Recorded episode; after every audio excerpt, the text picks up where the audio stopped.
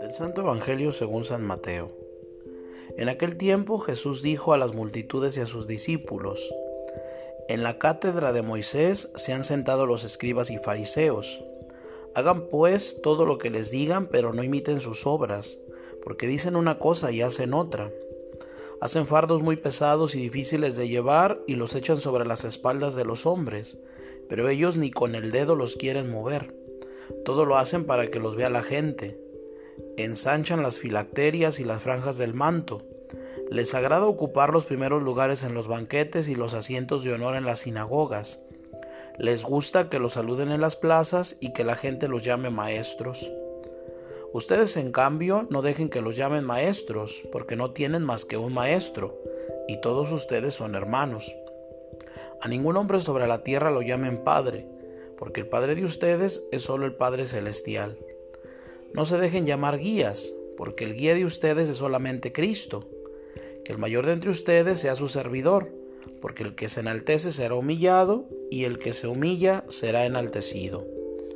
Palabra del Señor. Hoy Jesucristo nos dirige nuevamente una llamada a la humildad, una invitación a situarnos en el verdadero lugar que nos corresponde.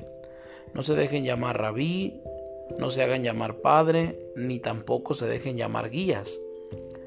Antes de apropiarnos de todos estos títulos, procuremos dar gracias a Dios por todo lo que tenemos y que de Él hemos recibido.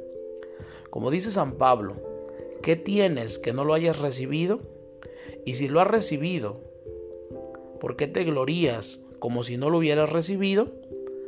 De manera que cuando tengamos conciencia de haber actuado correctamente, haremos bien en repetir, somos siervos inútiles que hemos hecho lo que debíamos de hacer. El hombre moderno padece una lamentable amnesia Vivimos y actuamos como si nosotros mismos hubiéramos sido los autores de la vida, los creadores del mundo.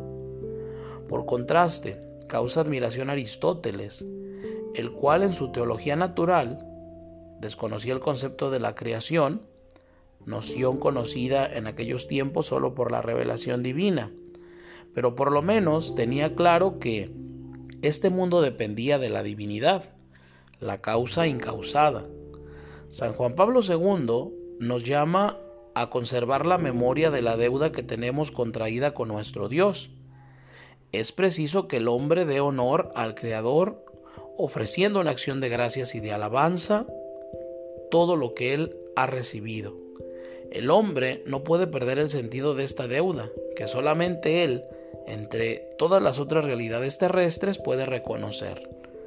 Además, pensando en la vida sobrenatural, nuestra colaboración, Él no hará nada sin nuestro permiso, sin nuestro esfuerzo. Consiste en no estorbar la labor del Espíritu Santo, dejar hacer a Dios, que la santidad no la fabricamos nosotros, sino que la otorga Él, que es Maestro, Padre y Guía. En todo caso, si creemos que somos y tenemos algo, esmerémonos en ponerlo al servicio de los demás. El mayor de entre ustedes será su servidor.